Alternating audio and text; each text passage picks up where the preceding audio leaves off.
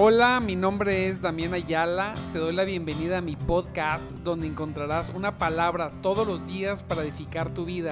Bienvenido.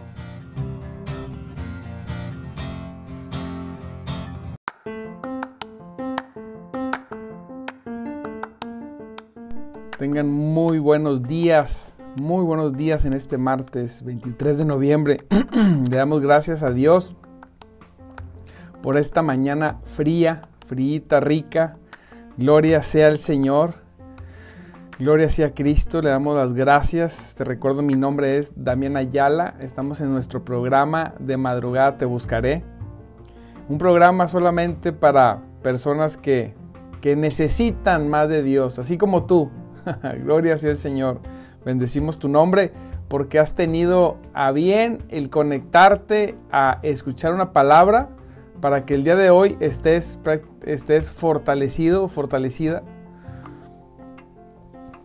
y, y podamos cumplir siempre, poner a Dios primero que todas las cosas. Qué, qué bendición, la verdad, que Dios nos permita estar aquí. Hemos pasado momentos, hemos pasado dos años tremendos en todo el mundo eh, y pues le damos gracias a Dios porque somos hasta el día de hoy de los que le estamos contando. Qué misericordia de Dios, qué bendición, la verdad, en el nombre poderoso de Cristo. Pues hoy vamos a ver un, tema que viene en Deuteronomio 7, 7, 22. Deuteronomio 7, 22. Dice, Jehová, tu Dios, echará a estas naciones delante de ti poco a poco, poco a poco. Deuteronomio 7:22. Jehová tu Dios echará a estas naciones delante de ti poco a poco. Así es, Dios irá haciendo las cosas poco a poco, poquito a poquito. El ser humano no está muchas veces capacitado para que las cosas sucedan de inmediato. No debemos esperar no debemos esperar ganar victorias para el Señor Jesús de un solo golpe. No todas las cosas se dan de inmediato. Prácticamente de eso trata el día de hoy la palabra, el tema. Tenemos que tener paciencia, amados hermanos, paciencia. Somos personas que queremos todo ya y luego, luego. Pero meditaba yo y decía, Señor, ¿Cómo, poder obtener las cosas más rápido?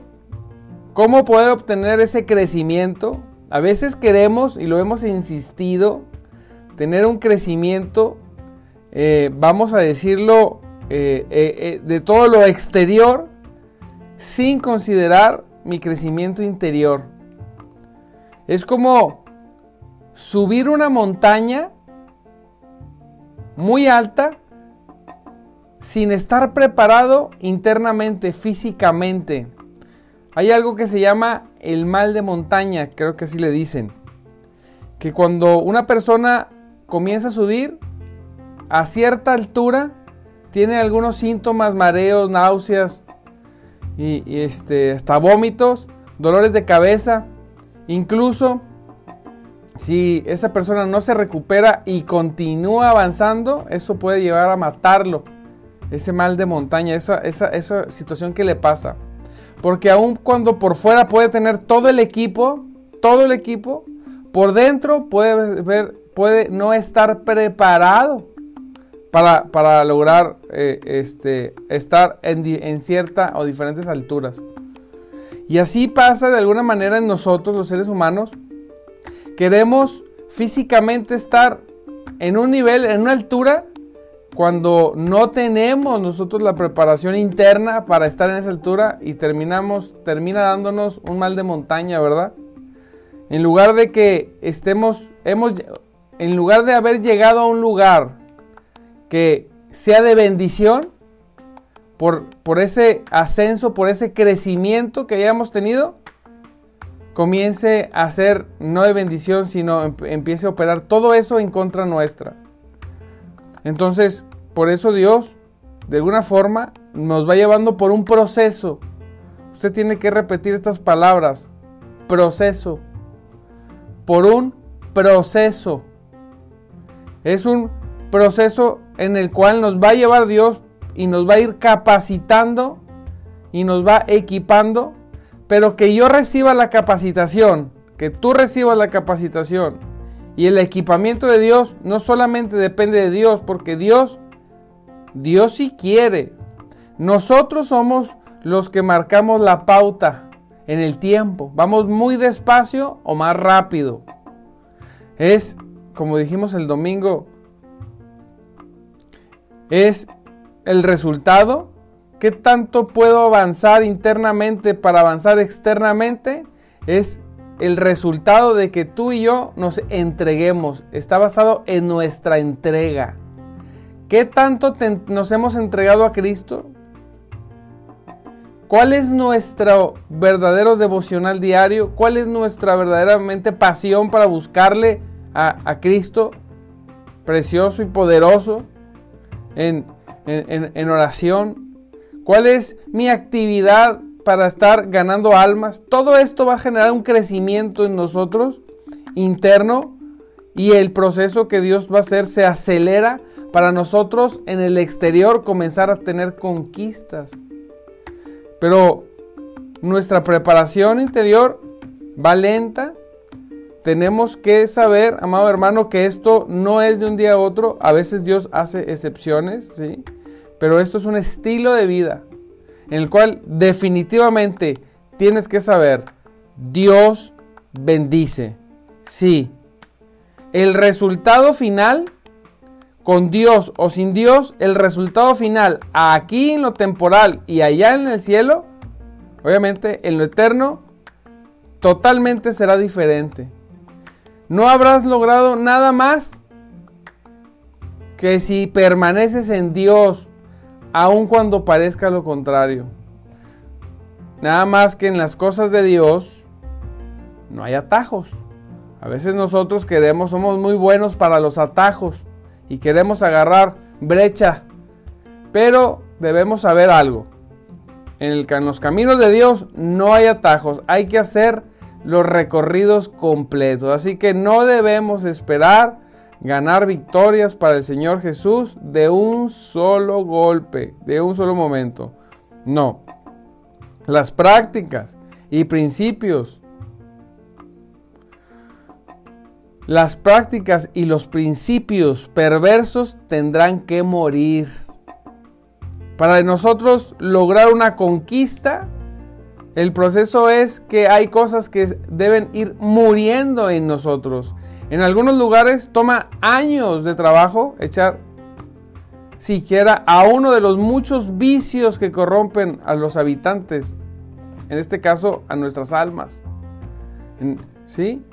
Puede tomar años que nosotros logremos, que nosotros logremos dejarnos que Dios obre y opere en nuestro corazón para correr para quitar de nosotros ciertos vicios y manías que tenemos que perjudican, que no son, que son contrarias a Dios, que nosotros sabemos que no debemos detenerlas para poder nosotros avanzar siquiera a otra altura. Pero yo te voy a decir una cosa, conforme tú permaneces en Dios, porque conectarnos todas las mañanas es precioso, bien bonito. Pero permanecer por semanas, por meses y por años, eso es lo que va a generar que cuando tú voltees para atrás digas, verdaderamente Dios ha tratado en mi corazón, verdaderamente. Y vas a poder ver que de donde estabas hasta donde has llegado, porque así es Dios, así opera nuestro Dios poderoso, nuestro Dios glorioso. Debemos continuar la guerra con todas nuestras fuerzas, amado hermano, aun cuando solo seamos favorecidos con un pequeño éxito evidente. Hay veces que vamos avanzando y vemos pequeñas victorias, muy pequeñas, no las que quisiéramos ver.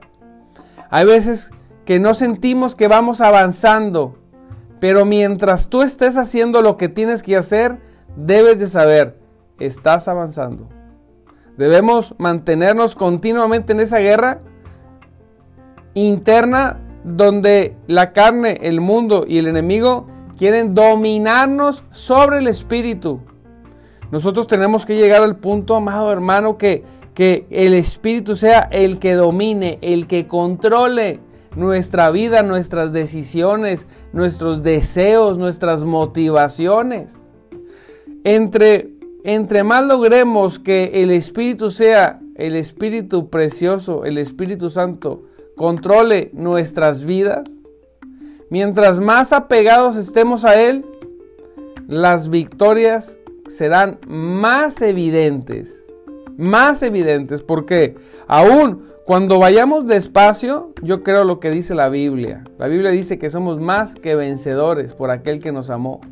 Ya somos más que vencedores, pero la manifestación de esa verdad hacia la realidad lleva tiempo. Lleva tiempo.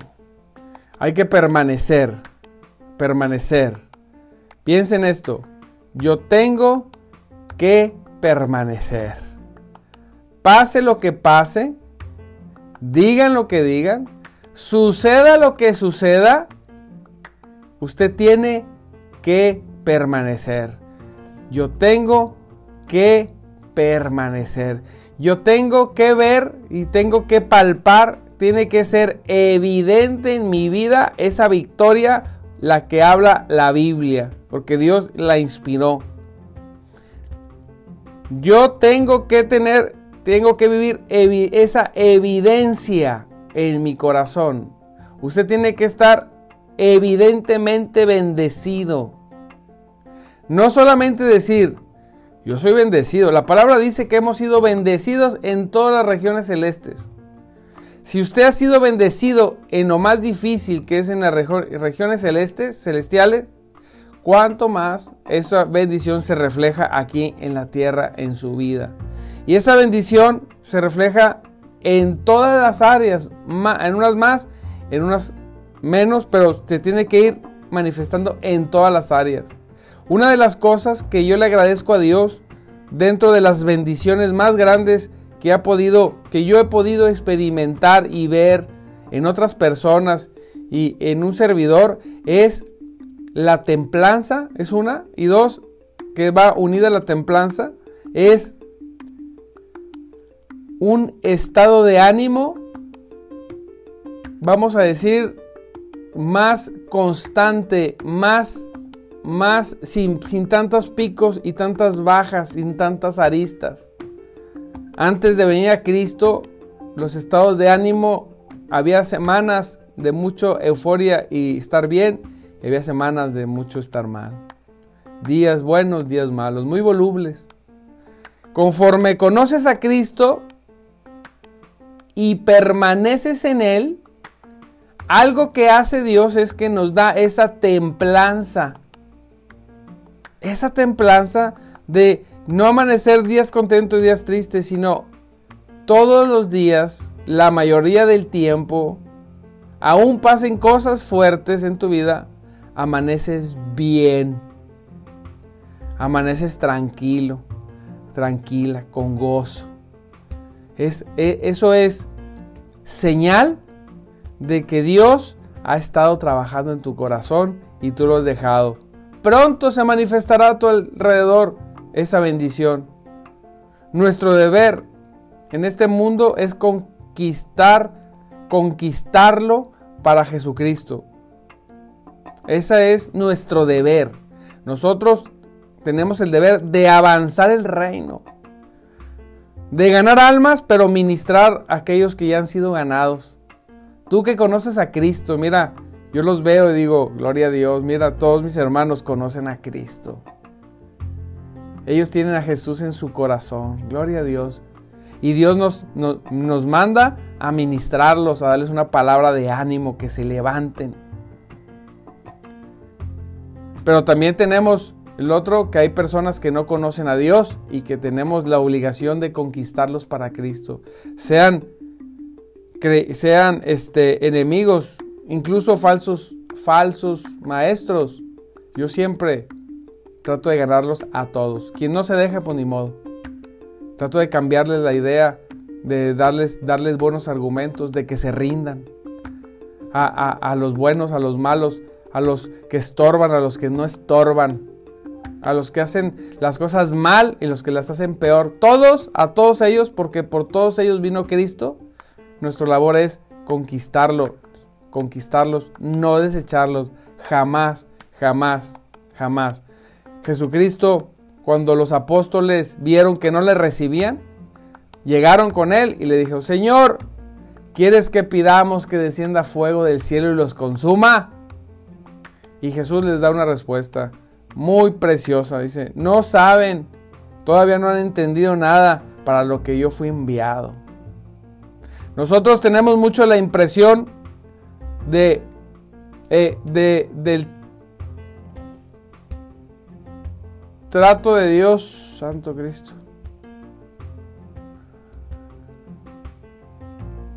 Del trato de Dios.